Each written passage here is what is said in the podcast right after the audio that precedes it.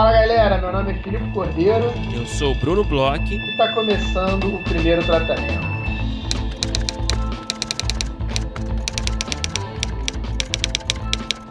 Fala Brunão, tudo bem? Fala Filipe Cordeiro, tudo bem? Tudo ótimo, Brunão. Mais uma dessas semanas cheias no primeiro tratamento. É, a gente tem hoje episódio indo para o ar, para quem está nos escutando aí na quarta-feira. É, e amanhã a gente já tem mais uma edição do primeiro tratamento com vida, né, Brunão? Exatamente. Amanhã, dia 29 de outubro, para quem está ouvindo o podcast aqui no dia do lançamento do episódio, hoje é dia 28, na teoria pelo menos, é, a gente vai ter o primeiro tratamento com vida, mais uma edição com a Sabina Anzuateg. Sabina, para quem não conhece, já esteve no podcast já tem um tempo, né? Uma das entrevistas mais legais que a gente fez, das minhas convidadas favoritas. A Sabina é roteirista, escritora, é professora, roteirista de Quanto Vale ou É Por Quilo, Ausência, Desmundo. E a Sabina vai falar de filmes autorais e adaptações literárias. Para quem não sabe, a gente sempre fala aqui, o primeiro tratamento com vida é, são palestras, né? É muito simples, são palestras com roteiristas que a gente faz esse evento para nossos apoiadores, é um evento exclusivo.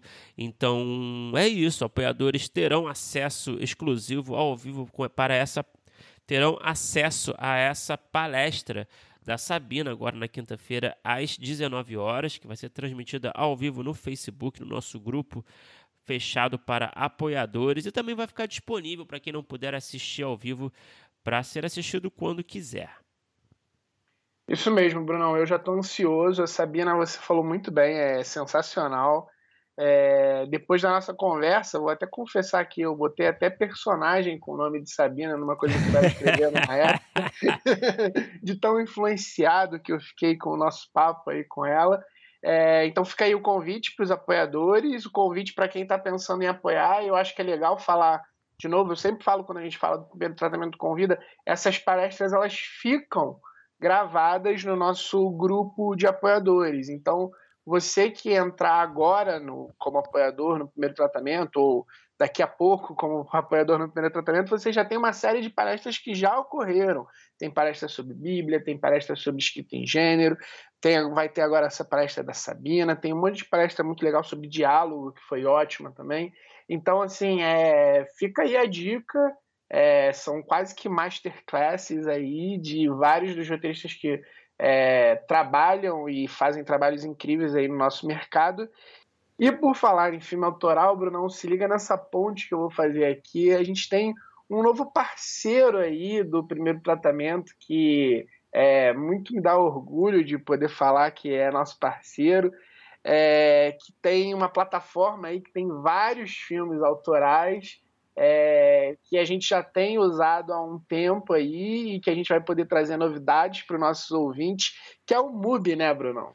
Isso aí, temos essa parceria nova com a MUBI, que a gente fica super feliz, a gente, a gente assiste muitos filmes da MUBI, a MUBI é uma plataforma com filmes ali que tem, tem, tem de tudo, na verdade, né? Você tem filmes contemporâneos, é, nacionais, estrangeiros, tem filmes mais clássicos, clássicos, tem aqueles filmes que você não encontra muito em lugar, em lugar nenhum, né? Que você acaba encontrando na MUBI, então a MUBI acaba sendo assim uma solução para você encontrar umas coisas mais cult, às vezes também, né?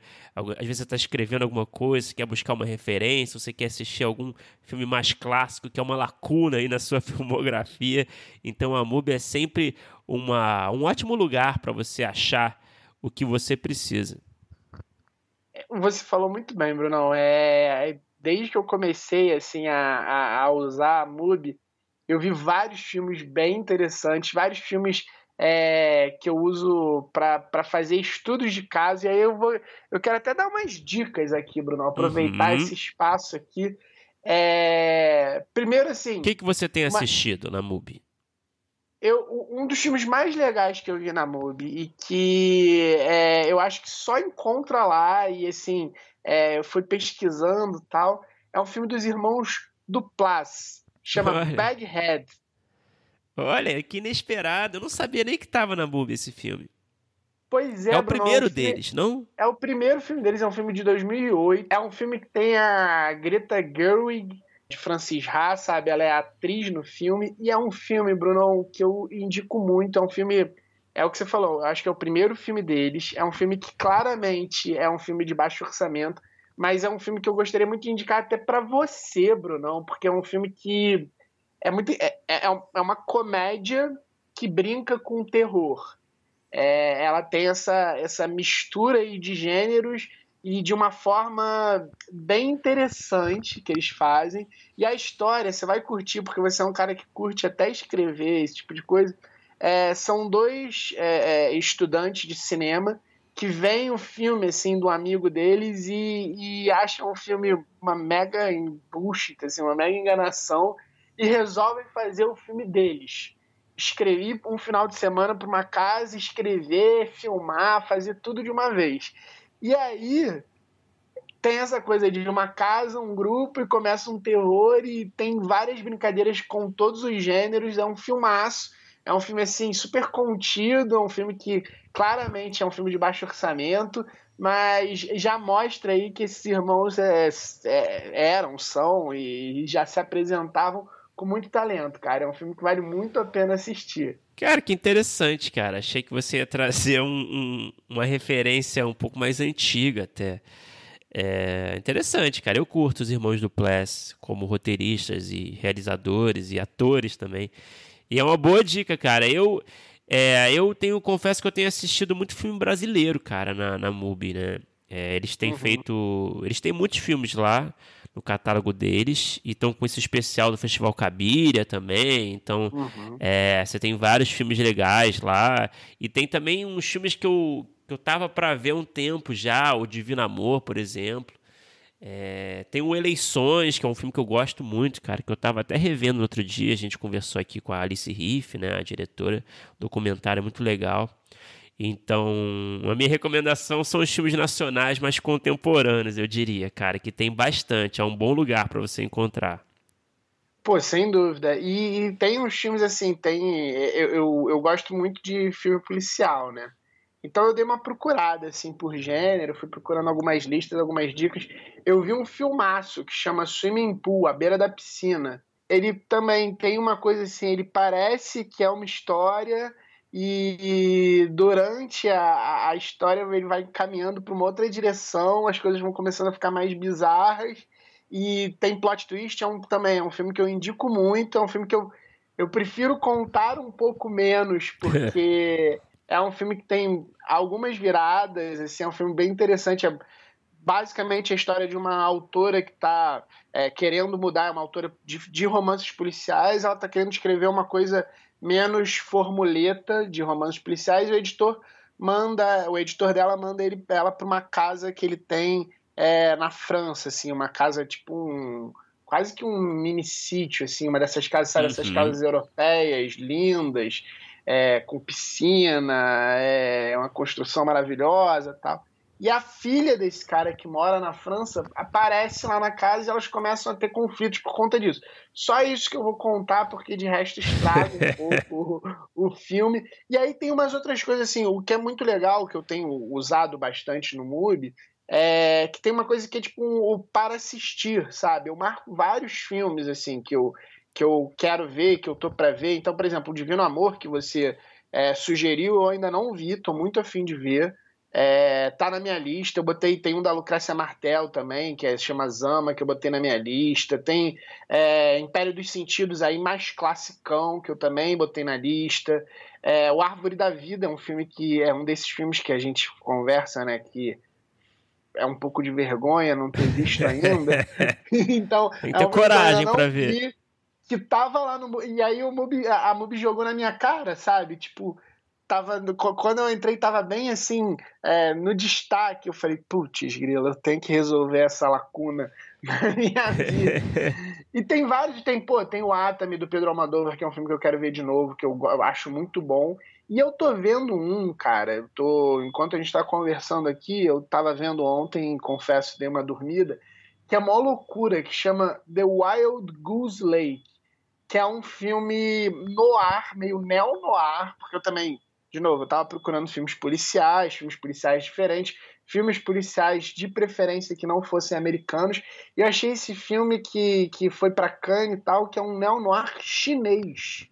Olha. E eu tô vendo e, cara, eu tô achando bem maneiro, é um filme diferentão, é muito estética no ar, mas o roteiro, ele é, é, é muito louco, é muito interessante, ele tem, tipo, ele pega uns, uns arquétipos, segura nos arquétipos, não aprofunda muito nos personagens, mas tem ação, tem uns diálogos é, é, é, curtos, assim, tem umas, tem umas cenas que são praticamente pequenos curtas, assim, o filme é um filme que eu tô achando super interessante, que também fica aí de dica, principalmente para quem gosta de noir, de filme policial, também fica de dica, tem tem muita coisa diferentona e legal, assim, na MUBI. É o que você falou, tem muita coisa que é, às vezes você tem em lista, alguém te indica, você quer ver, e que você não acha em lugar nenhum, e lá tem. E olha, além de recomendar a MUBI, né, a gente também tá fazendo um sorteio super especial aí de uma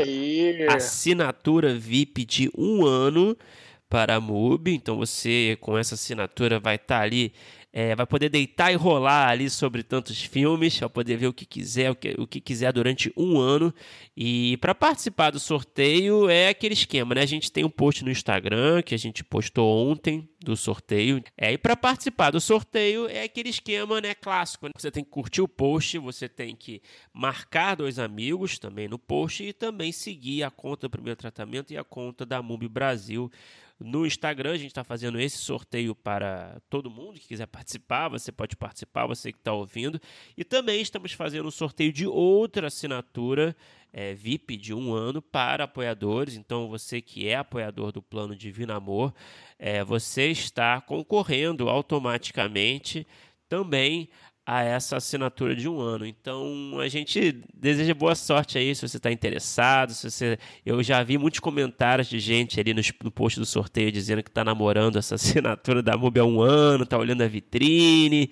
É, então, enfim, é, boa sorte a todos e também quem, quem não for sorteado, a MUBI está aí é, à disposição aí. Eu acho que super vale é, essa assinatura e também Olha lá, Felipe, a gente vamos aproveitar aqui até divulgar essa novidade da MUB, que agora eles já acabaram de lançar um plano de estudantes. Então, qualquer aluno de graduação ou de pós-graduação com e-mail institucional ganha desconto na mensalidade da MUB, pagando apenas R$ 16,90. Olha só, super acessível o preço. Então, tá aí, mais uma novidade boa aí para quem está interessado em fazer a assinar, né, a MUBI, que vale super a pena. Pô, mega dica aí, é, de novo, recomendo muito. Tem muito filme legal, é, vale muito a pena mesmo. E boa sorte, é o que você falou aí, boa sorte, boa sorte a, aos nossos seguidores aí que vão comentar no post, boa sorte aos nossos é, apoiadores, que aí já é um grupo um pouco menor, as chances aumentam, né? Uhum. E agora vamos falar do nosso episódio de hoje, Brunão. Nosso episódio de hoje aí, mais do que especial, é um episódio que eu tenho certeza que você, como um dos bastiões do humor. Ah, adoro do quando Brasil, você me chama assim. Pô, você é referência, Brunão. é, eu tenho certeza que adorou, como eu adorei, um cara que escreve bastante humor, escreve. É engraçado que ele escreve é, muitas personagens femininas, né? Personagens femininas fortes, de filmes que fizeram tremendo sucesso, que alcançam assim é, milhões de pessoas. Conta aí, Bruno, com quem que a gente conversou? A gente conversou com o Marcelo Sabac. O Marcelo é ator, é roteirista também, é, também é diretor. Então, como roteirista, aí só para citar alguns trabalhos do Marcelo, ele escreveu Divan, escreveu De Pernas pro Ar, né? toda a trilogia de Pernas pro Ar, que é um sucesso de bilheterias. Escreveu também Linda de Morrer, Loucas para Casar. Mais recentemente também escreveu o filme Cinderela Pop é, é um cara aí com muita experiência escrevendo comédia, né? Escrevendo humor para um grande público, né? Que a gente sabe que não é uma tarefa fácil, mas os filmes dele se provaram aí sucesso de bilheteria, conseguiram comunicar com o público e, e a gente tentou aí, né, desvendar um pouco desse, desse segredo, né, na conversa, né? E para mim, pelo menos, foi muito interessante, cara. Eu gostei muito de falar com o Marcelo. Foi demais o papo. Vamos escutar aí que foi muito bom.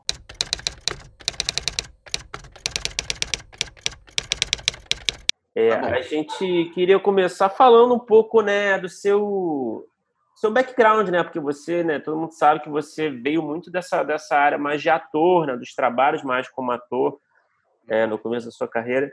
E eu queria entender o que, que você acha que você trouxe assim dessa sua bagagem como ator para o trabalho como roteirista. O que, que você trouxe desse mundo para agregar é, no ofício de roteirista? Paz, vou te falar uma coisa, Bruno. Eu acho que tudo, tudo agrega, né, na questão do contar história. Quando eu, eu quando eu comecei essa, essa, essa questão, estava até comentando hoje, que é de escrever histórias, basicamente. Quando eu entrei em faculdade de, né, de artes cênicas e tal, o caminho que me parecia ser o mais natural seria o do ator. Mas eu me apaixonei pela dramaturgia muito cedo, né, com a coisa do contador de histórias, sabe? Desde moleque, a, a brincadeira que eu tinha já era fazer história em quadrinho, desenhar então, por muito tempo, fiquei até na dúvida se eu queria ser desenhista ou se eu queria fazer artes plásticas ou artes cênicas. Porque meu barato era contar história. E demorou um pouco para eu entender isso. Mas logo que eu entrei no teatro, a minha paixão foi logo pela dramaturgia, pela criação. O trabalho de ator é, veio junto, naturalmente, como da direção.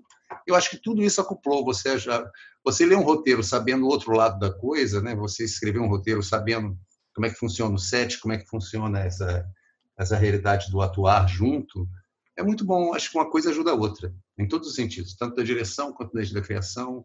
Então, abrangeu, fica mais, mais total, sabe? O seu conhecimento de causa, ou o seu. nem, conhecimento de causa, que é uma palavra até difícil de falar, porque a gente está aprendendo sempre, né? Mas é, você fica mais dentro do, do, do contexto você trabalha em todas as áreas ali. Eu sempre fui muito curioso, desde o teatro, que fazia de figurino, iluminação, até quando eu comecei a trabalhar na televisão como ator, e aí migrei para direção, para roteiro. Acho que uma coisa foi ajudando a outra. Marcelo, é, mas assim, se tivesse uma coisa para falar, eu acho que assim, a primeira coisa que a gente pensa, talvez, é de quem é ator, assim, que começa a escrever, talvez seja o diálogo, porque consegue pensar melhor dura dos personagens, como é que eles vão falar. É isso mesmo, tem alguma coisa assim que você, como ator, na hora de é, sentar para escrever, para botar o chapéu de roteirista, você hum. acha que seja assim o principal de que uma coisa ajude a outra, que você de repente até note que outros roteiristas que não têm essa, é, esse costume de atuar ou até como profissão atuar, é, às vezes tem um pouco mais de dificuldade?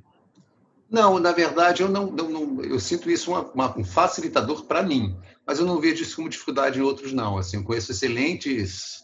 É, Adriana Falcão é uma excelente, uma excelente né, dialoguista, é, Adriana Chevalier, o próprio Cursino, nenhum deles são atores. Na verdade, isso foi um caminho meu. Eu sinto mais porque eu consigo meio que pensar com o ator, né? Pensar o tempo da, da, da piada, o tempo da frase, consigo fazer uma leitura melhor, talvez por causa do desempenho da função de ator durante tantos anos. Isso me ajuda.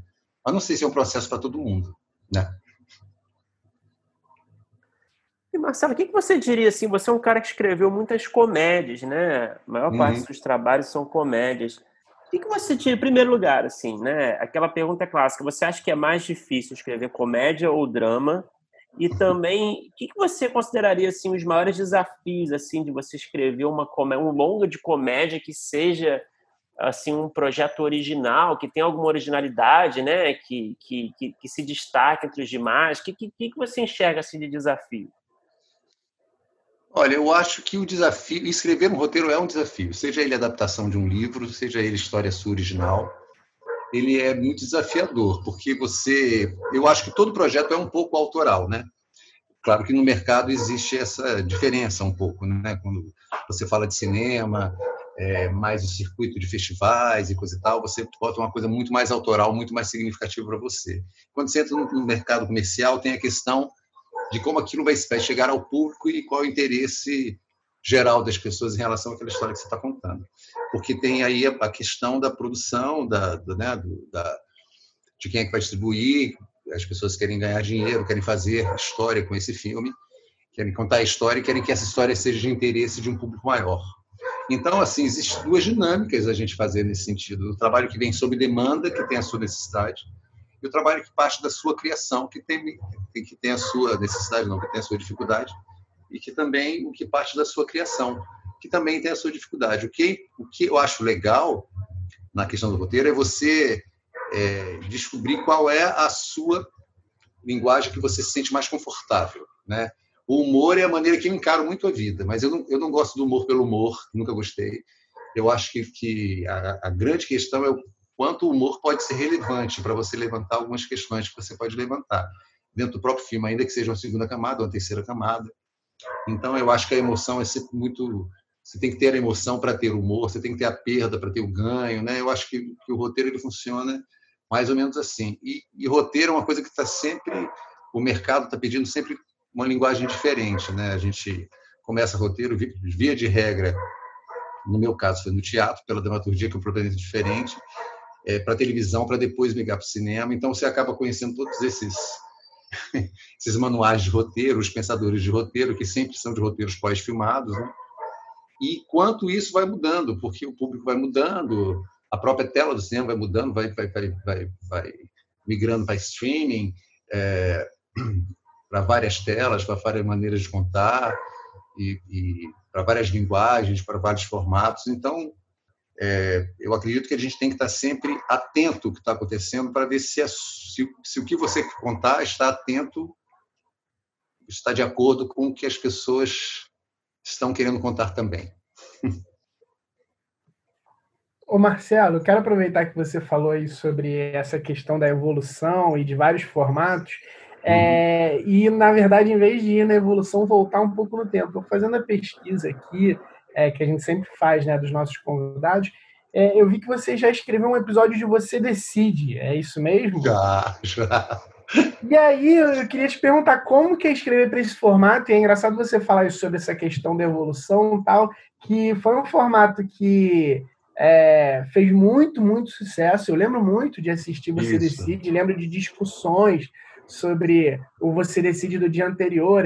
Na, nessa época eu estava é, colégio e eu lembro que, uhum. tipo, é, no dia seguinte todo mundo falava e, e, era muito diferente, porque, na verdade, a gente falava por telefone e tal, mas é, ainda era uma coisa meio desconectada, né? A gente acabava vendo na hora, tendo aquela experiência, sei lá, com a família e comentando no dia seguinte. E hoje em dia a gente está vendo a Netflix, por exemplo, fazer experiências com coisas parecidas com esse formato, mas é, que na verdade cada um tem sua experiência própria e vai decidindo ali o caminho. Como é que foi para escrever nesse formato?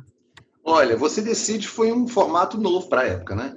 Foi um formato realmente assim ousado na época, porque a gente tinha que escrever história com dois finais, mas ao mesmo tempo não podia atrair o público, né? A gente não podia dar pegadinha, fazer pegadinha.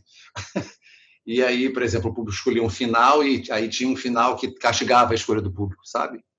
Então era, era, era não era era um processo muito criativo, mas era um processo também completamente direcionado à demanda. A gente não podia, se o público escolhesse aqui, qualquer um dos dois finais, ele teria que ficar feliz, efetivamente, com aquilo.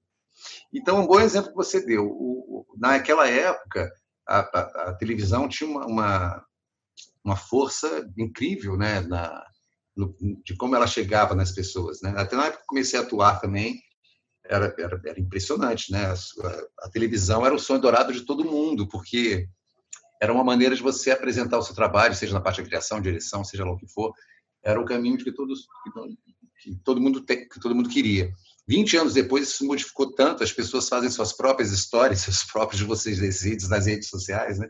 Então, é, a, a, maneira de contar a história só tinha um ponto de vista, a nossa, em relação ao público.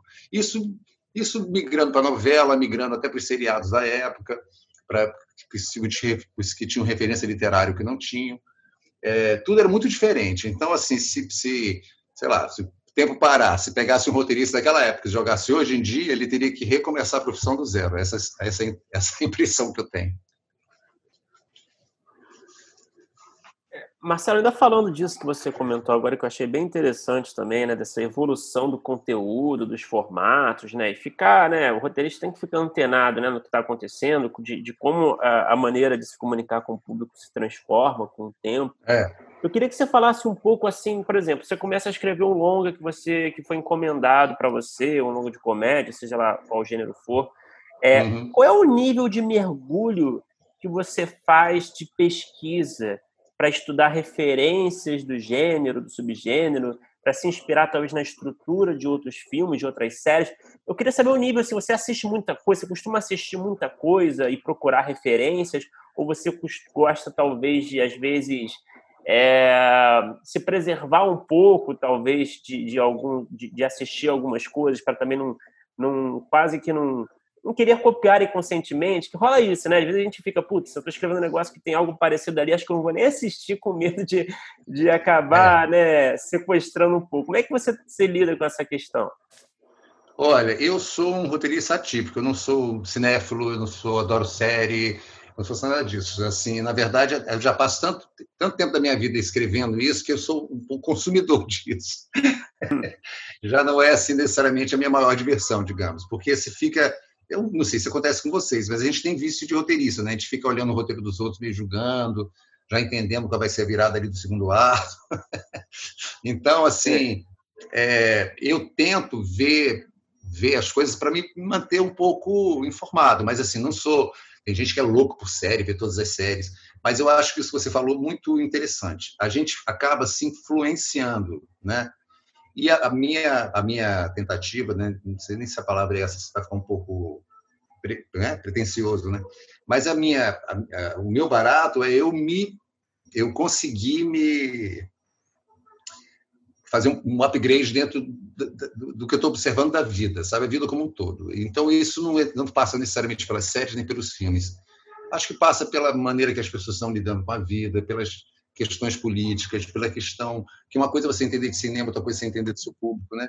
que é o Brasil, é saber como é que as pessoas estão, imaginar o que é que as pessoas querem ver nesse sentido, em se tratando de comédia, imaginar o que, é que pode ser relevante com humor, sem humor, seja lá o que for. Então, eu acho que isso é o que mais me que a gente chama de inspiração, né?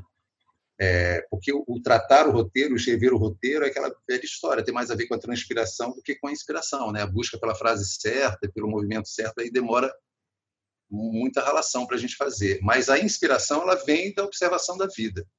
Eu posso até ser um pouco poético nesse sentido, mas eu acho que é assim que funciona. Quando eu vou escrever um filme que tem características específicas, por exemplo, se eu vou misturar um estilo que é humor, mas ao mesmo tempo um pouco de psique, que foi um exemplo, por exemplo, vou dar um exemplo, Loucas para Casar, que tinha um psique de três personagens ali, coisa e tal. Aí sim eu sento e faço, faço uma pesquisa de filmes nesse sentido, o que, que eles podem me ajudar. E tento enxergar é, como é que esses filmes deram certo, o que, que eles deram errado, o que, que eles deram certo para o meu ponto de vista. Né? E depois enxergar para o próprio mercado se deu certo, se não deu, não deu certo, né? E como a gente pode abrasileirar essa linguagem, porque assim, o que é bom para o cinema americano não necessariamente é bom para o nosso, né? Nem para o iraniano, nem para o europeu, é, pode ter a ver comigo, com você que escreve roteiro, ou com pessoas que são cinéfilos, que gostam, que são mais elitistas, que é, que é uma, uma relação menor de pessoas aí que estamos falando e outra é você imaginar como é que aquilo pode ser transformado para português, para essa linguagem, e, e que momento estamos para falar sobre isso. Aí, nessa hora é que eu vou fazer pesquisa. Aí eu pesquiso mesmo. Se eu vou fazer alguma coisa, sei lá, sobre uma profissão específica, o que aquela, aquela profissão vai... Eu, por exemplo, estou há três anos pesquisando sobre EQM. Você sabe o que é EQM? É, aquela experiência quase morte. Ah, tá, ah, tá. Sei. Então, então eu vi alguns filmes sobre isso e eu quero fazer um filme sobre isso, por a questão da espiritualidade, que é um momento que eu estou pesquisando agora e, que, e também pessoalmente eu está me, né, me, me, levantando muitas questões. E como eu posso levar isso para o Brazilian Way, sem ser um filme espírita, por exemplo. Para comédia?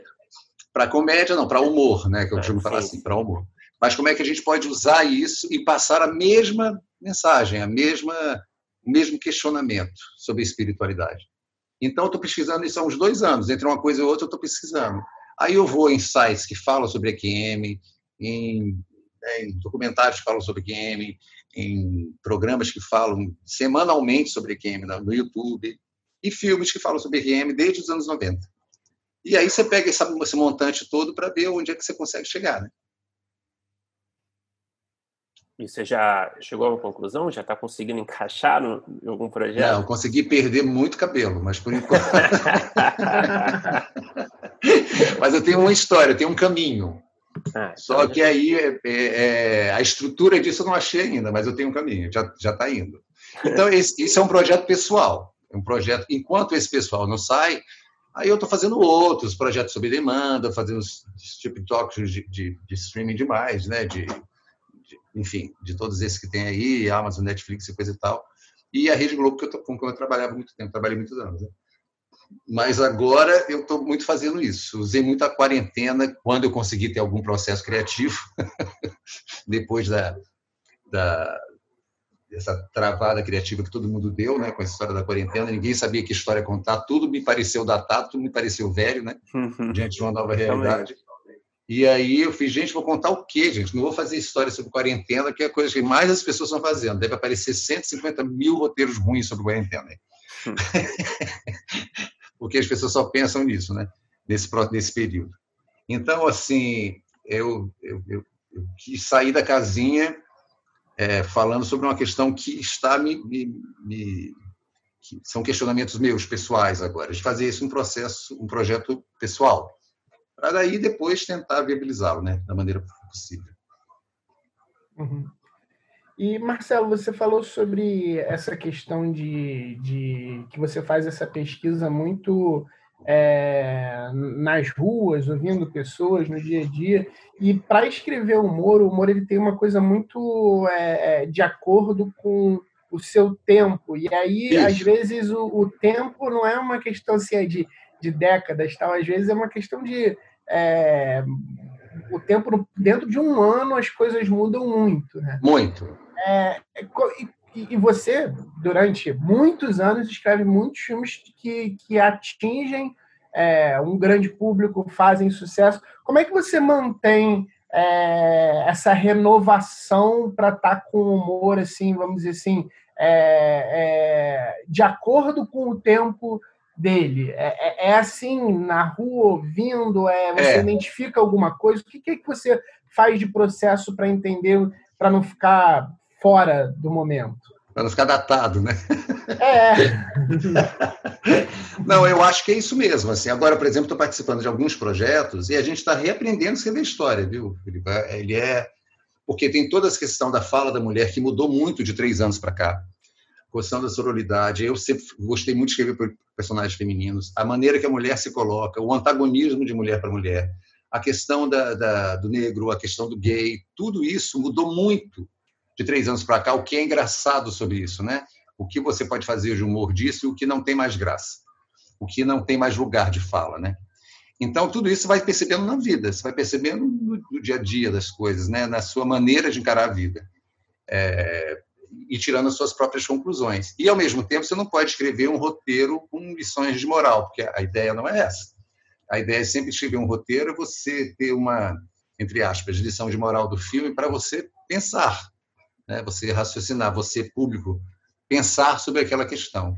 Então, essa é a grande dificuldade de se você manter, se manter atualizado nesse sentido, é, é isso, é a sua relação com seus próprios amigos, a sua relação com gerações diferentes, é, como é que o mundo está rebatendo para as pessoas mais velhas com as pessoas mais jovens, como é que as pessoas estão se comunicando, o que é a relação de certo e errado, é, é, estão se modificando um pouco. E essa observação, que esse, esse conjunto de coisas que vai fazendo sua caixinha mesmo.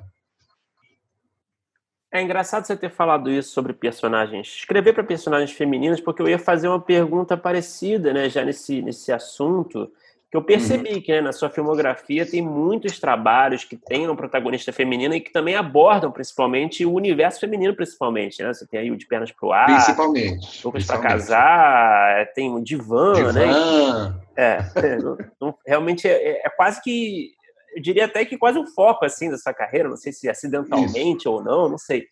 Mas no cinema queria... é, né? Na televisão a gente não tem muita escolha, não. No cinema é. e você falou que você sempre se sentiu à vontade, sempre teve interesse, talvez, por esse universo, né? E é. eu queria que você falasse um pouco mais, assim, é, a partir da experiência de escrever esses filmes, esses projetos todos, é, como é que sempre foi natural assim encontrar essa voz feminina? Sempre procurou investigar esse universo? É, talvez pesquisar, mesmo conversar, trazer as mulheres para dentro desse processo, de certa forma, dessa pesquisa. Como é que você lida, lidou assim ao longo da sua carreira, é, sendo um roteirista homem, escrevendo né, é, sobre... Esse... Sobre mulheres, né? É, tem, tem, sabe que tem gente que fala muito assim, que fala, ah, o Sabac é o que mais escreve para mulheres e coisa e tal. É, e tem amigas minhas que falam, ah, ninguém escreve para mulher como o Sabac. Eu, eu, me sinto quase um, um garanhão, né? até parece. Mas assim, a, a, questão não é nem essa. Eu acho que eu fui cercado, de, desde moleque, por mulheres muito fortes. Né? Tem duas irmãs que são poetisas, a minha mãe, é, a minha relação com, com, leitura, com livros, com sensibilidade é, com, a, com, a, com, a, literatura já foi desde muito pequeno. Até eu, eu brinco, eu entrei no pré-primário lendo Cecília Meirelles, que minha mãe já tinha me ensinado. Hum. Então, a minha referência já era literatura feminina dada por mulheres. Né? Então, a referência de mãe, referência de, de, de, de, irmã. Na minha casa, eu tive uma referência feminina muito, muito forte, né?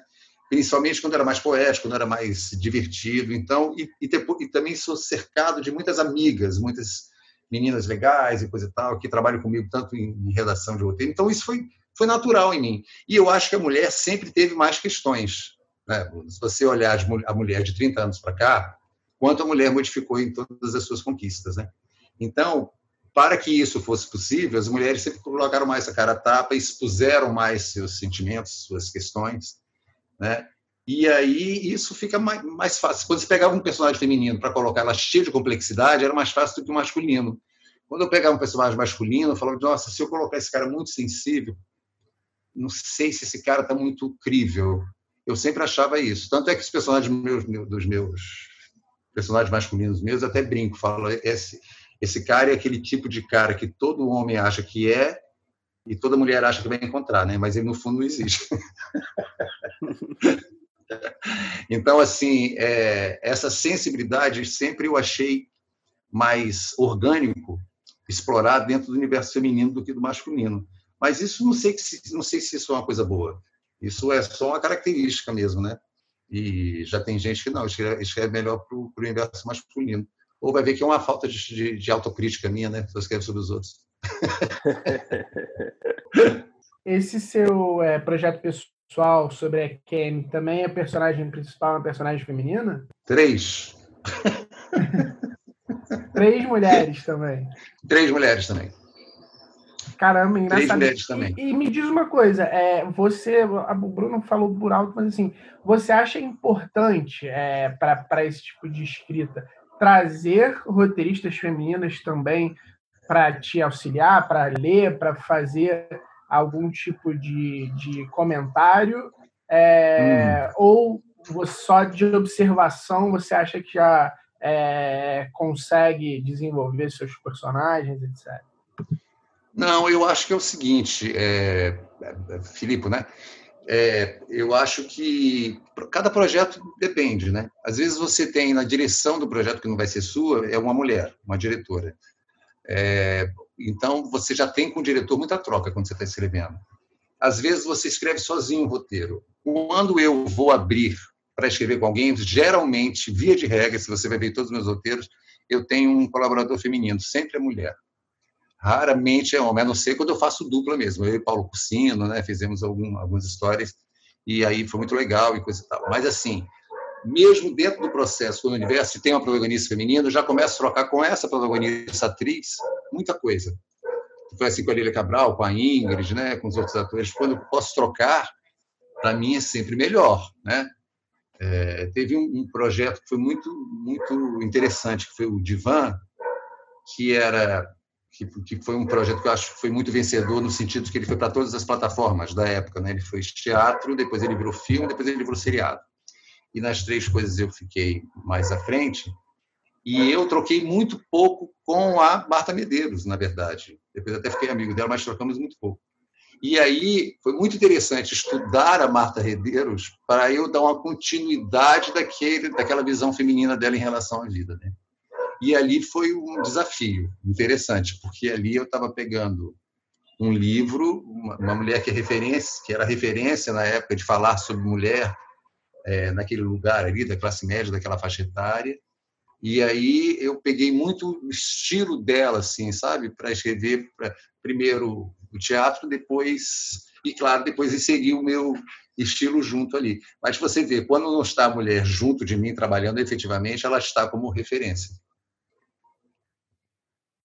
Como é que é esse processo de colaboração de, de longa? Como é que funciona na prática quando você está em dupla ou num trio? É, vocês uhum. se dividem por funções? Alguém fica mais responsável pela estrutura, outra pessoa por abrir o diálogo? É tudo junto? É, eu queria que você falasse um pouco dessa, dessa, desse aspecto. Existem todas essas duas, três opções aí. Tem gente que é, é que a gente junta tudo é, para fazer estrutura e diálogo, e aí fazemos uma escaleta e cada um vai para casa e abre, né? E aí fazemos uma redação final juntos também.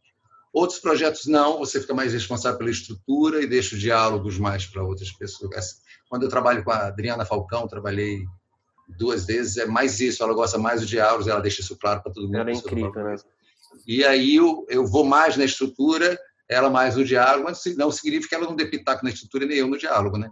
Mas, assim, é, é mais nesse sentido que funciona. Já comigo, com cursino, é meio, meio a meio, e outros não. Em geral, eu gosto muito de diálogo. E se fosse por escolher, escolher, escolher, eu adoraria que viesse uma estrutura pronta para escrever. É a parte. que é a parte mais chata, né? O diálogo é a parte do processo que mais te agrada, assim? É a que mais me agrada. O diálogo é a parte do processo que mais me agrada. Porque, inclusive, ele pode mudar, inclusive, a estrutura. Né? Um bom diálogo muda até a estrutura, de alguma maneira, porque você se foca ali muito nos personagens, ele sua escaleta. Por isso que eu falo que escaleta, escaleta e roteiro, roteiro, né? que jogo é jogo, treino é treino, e que há um Canyon entre uma coisa e outra. Porque você pode vir com diálogos ali muito significativos que lhe puxem uma sequência até melhor. Então, assim, eu, por gosto, por gosto, eu, eu me divirto mais quando eu vou para os diálogos e, e transpiro mais na hora da estrutura. E quais são os seus segredos para escrever um bom diálogo? Principalmente diálogo para humor, né? Que tem é, todas as funções que o diálogo já tem e ainda tem os bits é, cômicos, né? Como é, é. que você faz para escrever os diálogos? Você tem algum tipo de técnica, algum tipo de processo? Não, eu acho que humor você tem que ter na vida. É uma coisa que você tem ou não tem, né, Felipe?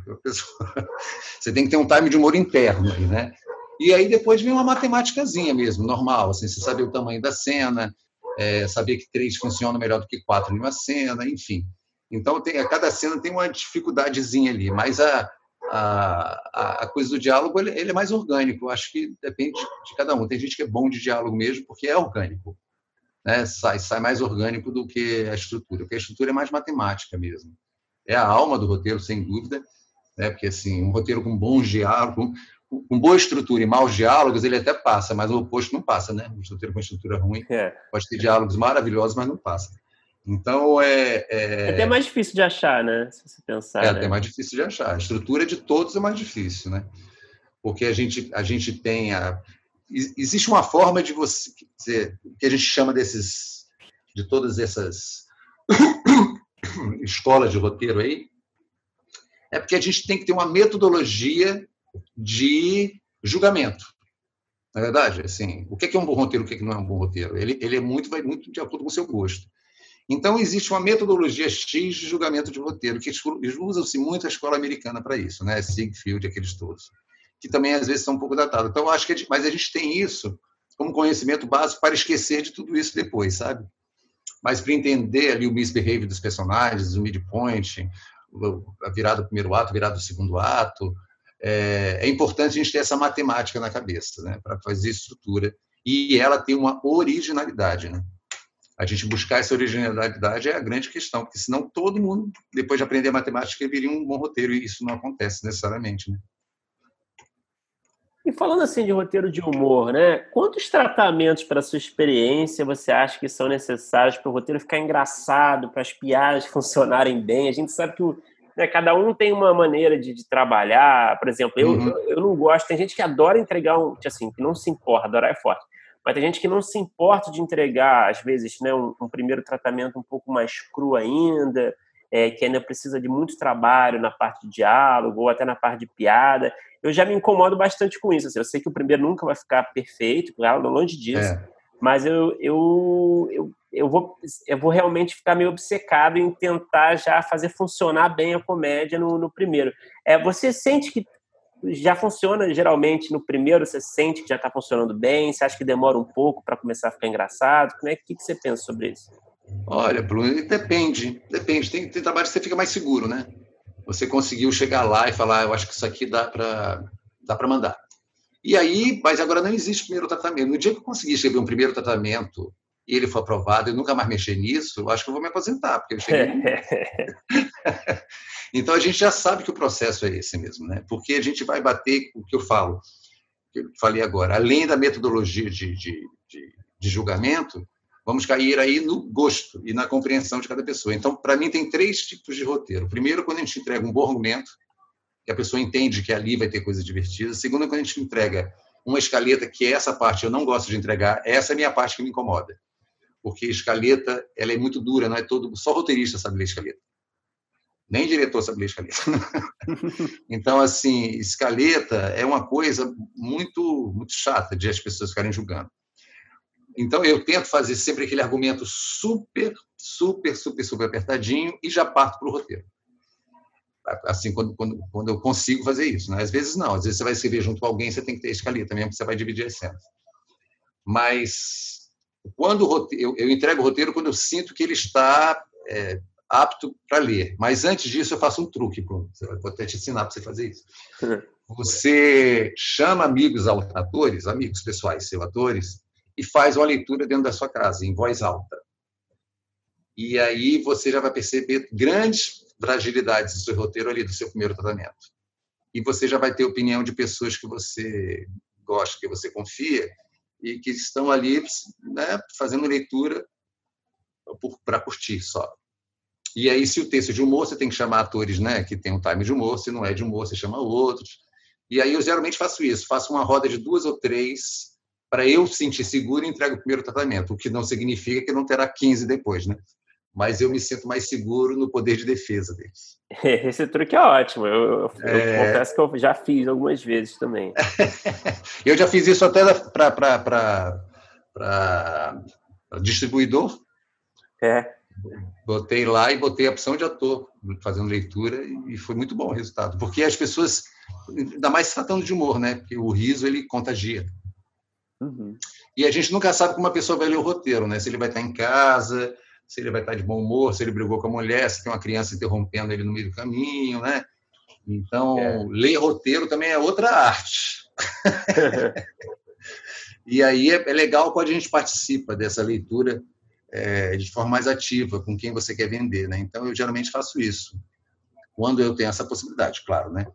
Não é sempre que você tem essa possibilidade, mas quando eu posso fazer isso, eu faço chamo o diretor, faço uma leitura com atores, para e aí já entrego um tratamento que eu acho que eu estou um pouquinho mais seguro.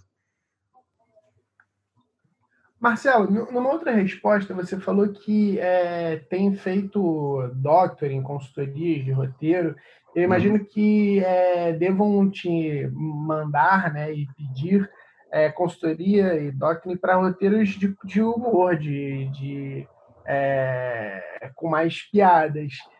E aí minha pergunta é: você é, consegue notar é, nos muitos roteiros que eu imagino que você lê de várias pessoas é, erros em comum, alguma coisa que você consegue notar que é um padrão de, de vacilada, assim, que normalmente é, você identifica logo, e por aí já estou acostumado a ver isso?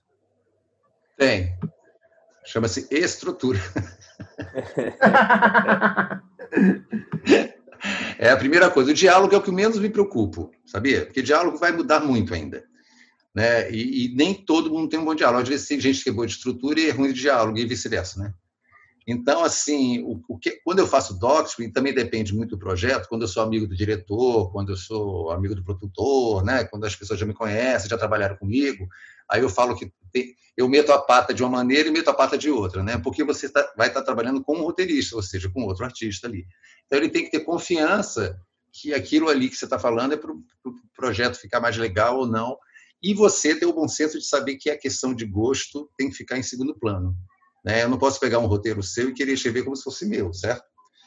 Então, é, o que eu posso fazer é tentar te ajudar a deixar mais claro o que você está querendo passar, sabe?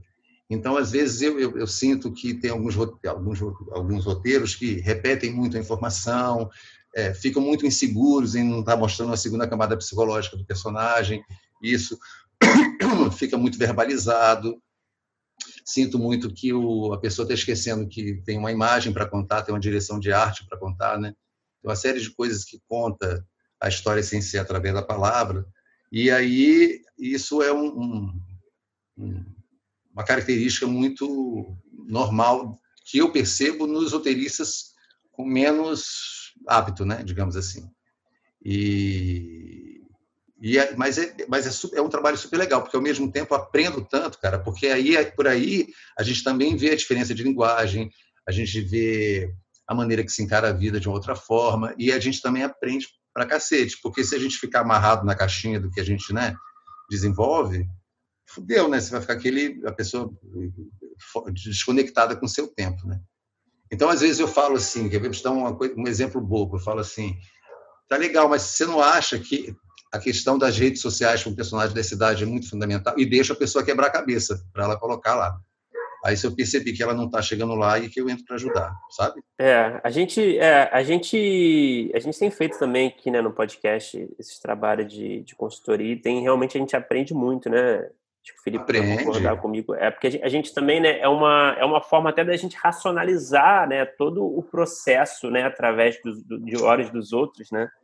É, uhum. e, e, até é, formular é, o nosso raciocínio sobre alguma problemática, né? Por que, que não está funcionando, né? Então a gente né, é. acaba se forçando a, a, realmente bater a cabeça assim um pouco contra a parede no sentido de, de entender, de enxergar, identificar, né? E, e os problemas maiores e, e realmente provocar o, o, o, roteiro, o autor, né? O roteirista. E também, mesmo você fazendo doctrine, né, Bruno, não é uma coisa só você e o roteirista. Entre você e o roteirista, tem a produtora e a demanda do empregador, seja ele uhum. Netflix, Amazon, seja ele o que for, HBO, né? Então, e, e a produtora no, no, meio disso. Então, são muitas pessoas. O próprio roteirista fica endoidecido. Então, a sua, o seu papel maior aqui é você não tirar o ânimo do cara de escrever e diminuir o ânimo das pessoas que estão querendo uma coisa muito imediatista, né? Que é a tendência de todo, todo mundo. Querer que venha um primeiro tratamento maravilhoso. Pronto, e a gente sabe que o processo não é assim, né? Fora o distanciamento, né? Que é uma coisa que ajuda muito, é uma coisa muito engraçada nesse, nesse processo, pelo menos que eu acho, é que muitas vezes é mais fácil você identificar, por exemplo, problemas de estrutura, algumas questões vamos dizer assim, mais é, formais e, e, que a gente, sei lá, talvez busque academicamente em, em, manuais, em livros, em outros autores, uhum. quando você vê um roteiro de fora que vem de uma outra pessoa, mas ao mesmo tempo, quando você está escrevendo, principalmente quando uma ideia é muito sua, que você está muito imerso, e, pelo menos para mim, a minha impressão é que é muito mais difícil você é, racionalizar assim tão, tão facilmente essas principalmente esses pontos mesmo que você fala de estrutura, assim. Isso. É, você tem desejos que às vezes eles brigam contra o que é, se você estivesse lendo de fora, né, você ia falar, ah, o problema está aí, ó, porque isso é. aí tá, não é uma coisa muito louca, né? É, exatamente. Aí você, porque assim, tem você briga muito do que você quer falar e o que as pessoas, o que a demanda pede, também tem isso, né? Felipe e Bruno, assim, às vezes eu, eu falo assim, gente, olha só, a gente não está indo correr no Festival de Veneza. a gente não está indo para Berlim. O filme não é autoral esse ponto. A gente está fazendo para o streaming que tem um público X específico para isso e a demanda é essa. Então, a nossa originalidade, a nossa criatividade tem, e a nossa sensibilidade tem que entrar nesse tamanho dentro deste, deste espaço. E o roteirista sempre ele quer ser muito autoral. Ele sempre será autoral, mas não necessariamente autoral só com aquilo que ele quer dizer. A não ser que seja um projeto absolutamente dele. E ele vai tentar vender esse projeto para qualquer das plataformas, né? Mas geralmente não é assim. Geralmente vem de uma demanda do que as pessoas querem fazer né, o, que, o, o, que, o que o mercado está pedindo, o que as pessoas querem fazer, o que as produtoras querem fazer, o que os, os exibidores querem exibir e o que o streaming está pedindo. E essa é a maior dificuldade, né, gente? A gente sambar aí dentro do, do que você quer com o que as pessoas querem. O Marcelo, mudando um pouco de assunto, né? Trazer uma questão que também sempre me traz uma curiosidade, até porque eu nunca tive oportunidade de fazer parte de um processo desse. Você escreveu aí uma, uma trilogia, né, do, de Pernas pro Ar. Né? Você escreveu Pernas pro Ar, é. o original e mais duas sequências. Como é uhum. que é escrever uma sequência, né? Porque a gente fica pensando, será que é mais fácil porque o universo já está meio que estabelecido, então isso já adianta um pouco o trabalho? Ou justamente por causa disso é mais difícil, porque você tem que se reinventar é, a, cada, a cada filme? Justamente a segunda opção, é o mais difícil. Tanto é que tem poucas trilogias, né? Porque é muito difícil mesmo. Você tem que pegar uma coisa que deu certo, ficar mais engraçado, mais de acordo com a época, porque passaram-se três, quatro anos, né? Você não faz um filme atrás do outro. E, e, e com, o, que, o que você tem que ter? Se for um filme de humor, ele tem que ser mais engraçado que o primeiro e com mais personagens e mais tramas do que o primeiro, né? As tramas têm que evoluir junto com o personagem.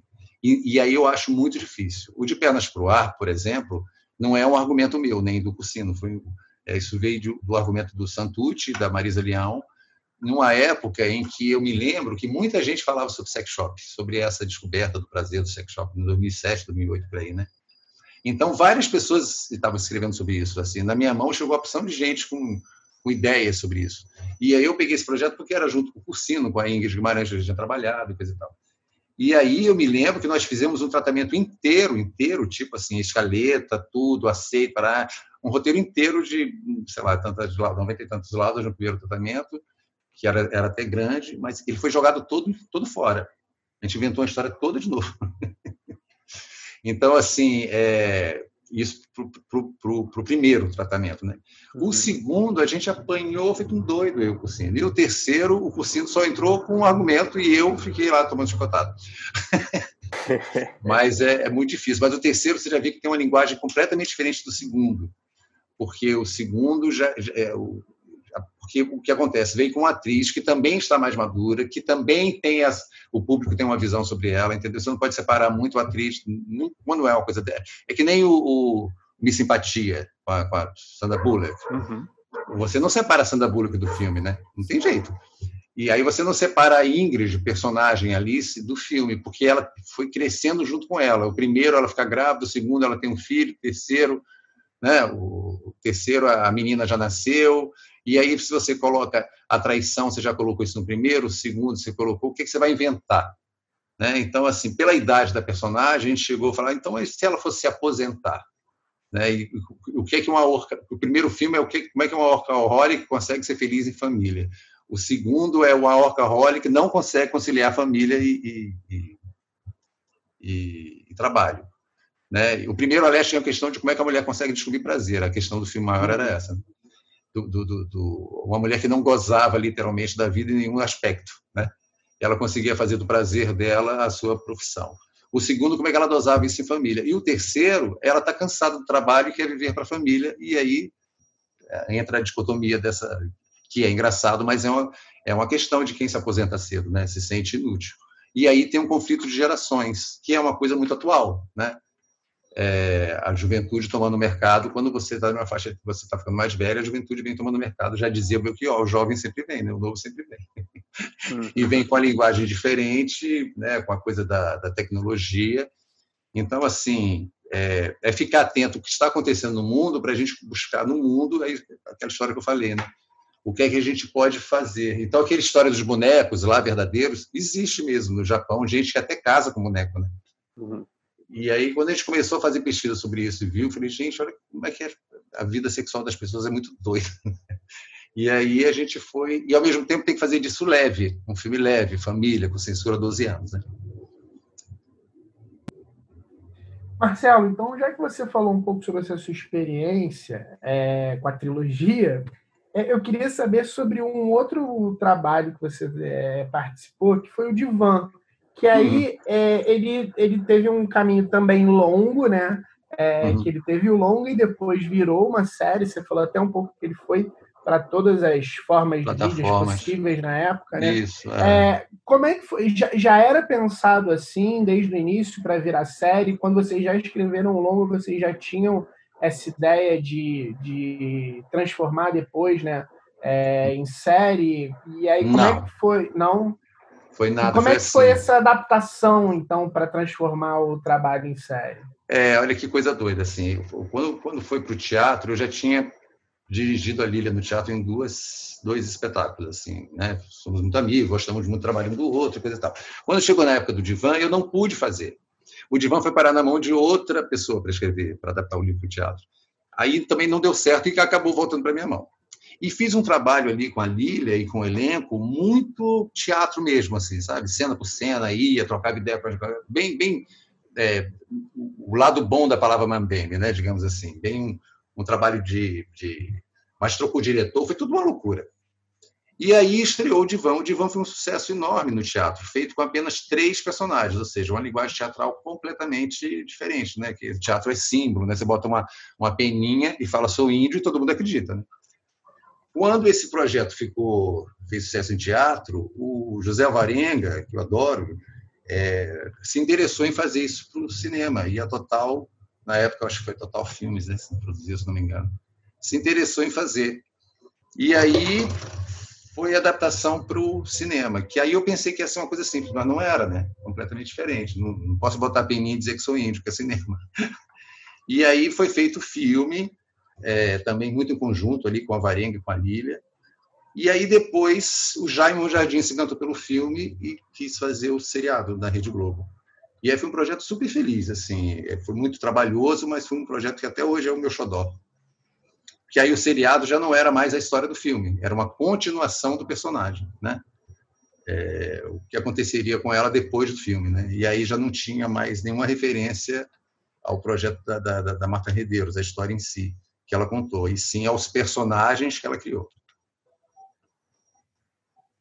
Marcelo, você, você falou um pouco aí da sua experiência de, de doctoring para esses projetos de streaming, mas a gente não falou do seu trabalho é, como roteirista para streaming também, né? Por exemplo, você escreveu recentemente o Cinderela Pop, né? Que é um filme é, para o público teen. É, Isso. Eu queria saber como é que foi essa experiência, não só de escrever para o público teen, que até onde eu sei, não é talvez o, o público que você está mais acostumado a escrever, né? Claro que é sempre para a é. família, né? Que você está mais acostumado a escrever. Isso. É, como é que foi escrever para esse público? Se você teve que, que fazer uma imersão nesse universo de alguma forma, se você tem familiares mais novos que puderam ajudar, enfim, não sei. E como é que foi também escrever para o streaming também, né? Como roteirista mesmo. Olha, eu vou te contar. O, o, o, Cinderela Pop foi uma história bem engraçada. Eu entrei teoricamente para fazer Doctrine. No ah. meio do caminho, eu acabei escrevendo o roteiro, né? Porque a menina saiu, enfim, deu confusões. E esse filme eu estava fazendo junto com De Pernas para o Ar, mas eu sou muito amigo do Bruno, que é o diretor. Então ele vinha aqui em casa e a gente emergiu, como também tinha um, um livro como referência, só que a linguagem do livro é toda na primeira pessoa e coisa e tal. E eu sempre fui apaixonado por essa história adolescente, né? Vocês, vocês não sabe, mas se você olhar no meu currículo, você vai ver a quantidade de peça infantil e, musical que eu fiz. Uhum. que eu adorava fazer, sempre fiz. Fiz com Miguel, fiz com... naquela época que nasceram os musicais, eu fazia muito esse universo infantil adolescente. Então, os infantis sempre tinham uma coisa que a gente tinha que jogar para os pais e para os filhos. Né? E essa questão da, da, da, da do, do, adolescente, é, eu sempre acho legal, porque eu acho que é uma época que os hormônios estão explodindo ali, né? E aí veio Cinderela Pop, que realmente foi o primeiro adolescente que eu fiz para o cinema. E outro dia eu fiquei super feliz que ele está entre os, os, top 10 aí do Netflix né, no mundo, né?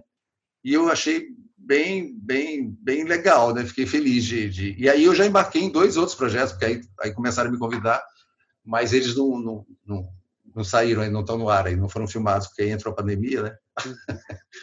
Mas eu estou virando aí praticamente um roteirista xuxo, um xuxo roteirista. Mas eu gosto, eu gosto, eu gosto da gente criar desafios, né? É legal.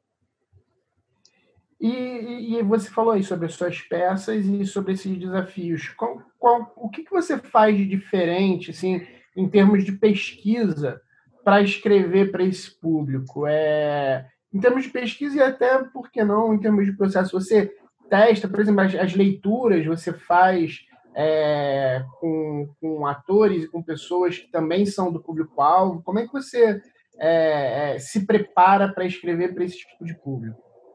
O adolescente, que você diz? É. O adolescente eu faço a mesma coisa. Eu pego, quando tem tempo, né? Quando, quando, quando dá para fazer isso. Eu pego atores e peço para os atores trazerem filhos, sobrinhos. e faço uma leitura nesse sentido, quando dá para fazer, né?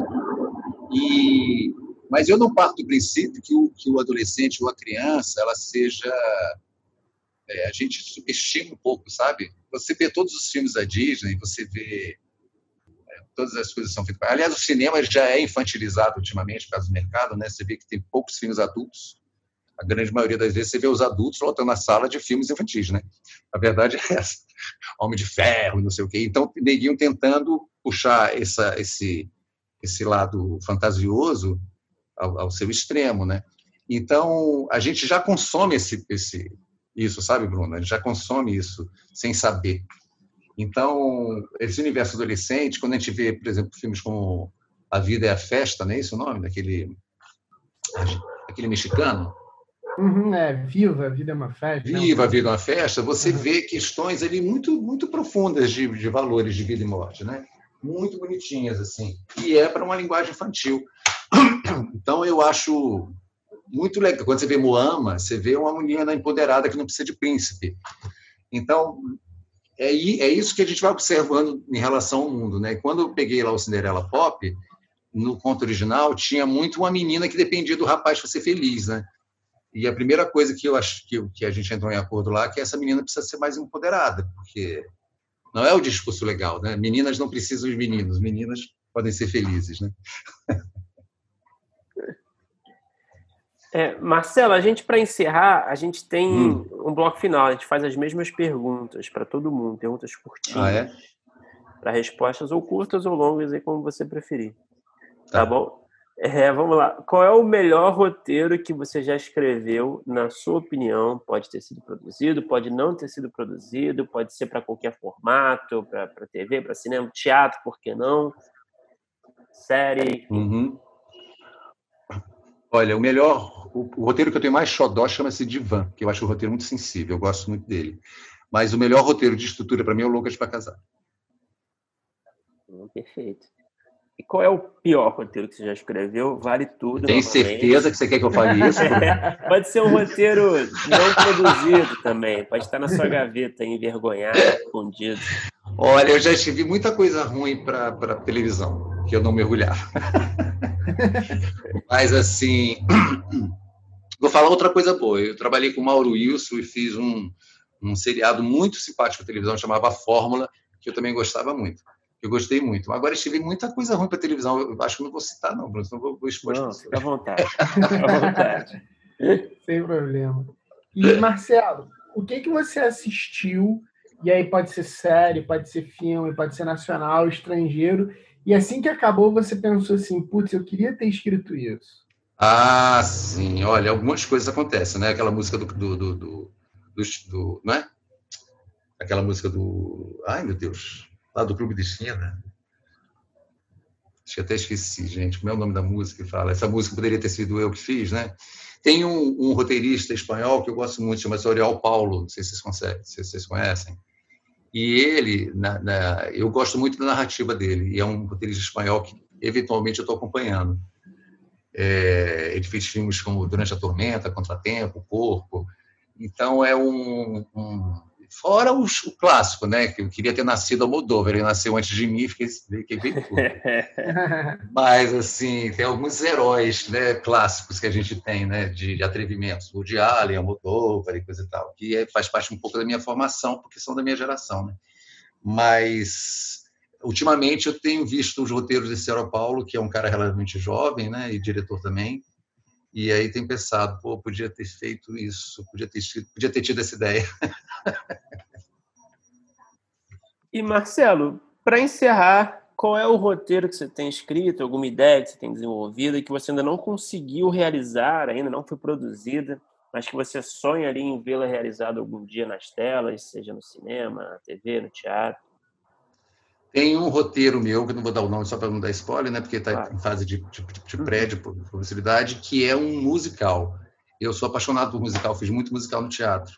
E eu tenho um sonho, não posso desencarnar antes disso, de fazer um musical no cinema nacional, sabe?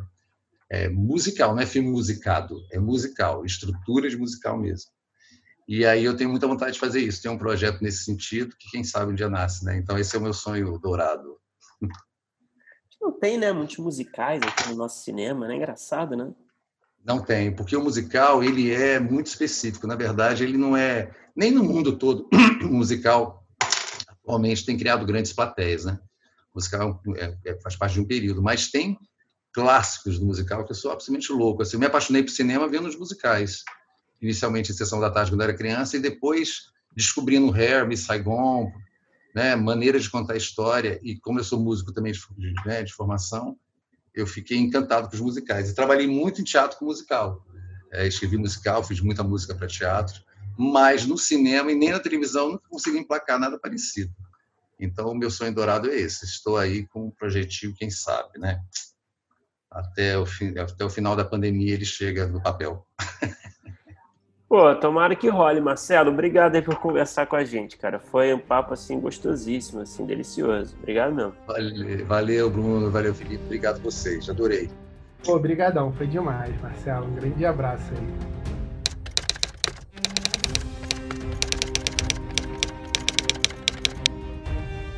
Opa! Chegou até aqui? Muito obrigado por escutar. Não se esqueça de assinar o feed do primeiro tratamento no seu agregador de podcast favorito. Comentários, sugestões ou em busca de consultoria para o seu roteiro? Mande um e-mail para primeirotratamentopodcast.gmail.com que responderemos assim que puder. Já ouviu falar da nossa campanha no Apoia-se? Ganhe recompensas exclusivas e nos ajude a continuar entrevistando nossos roteiristas favoritos. É só entrar em apoia.se barra primeiro tratamento e se tornar um apoiador. Muito obrigado novamente e até o próximo episódio.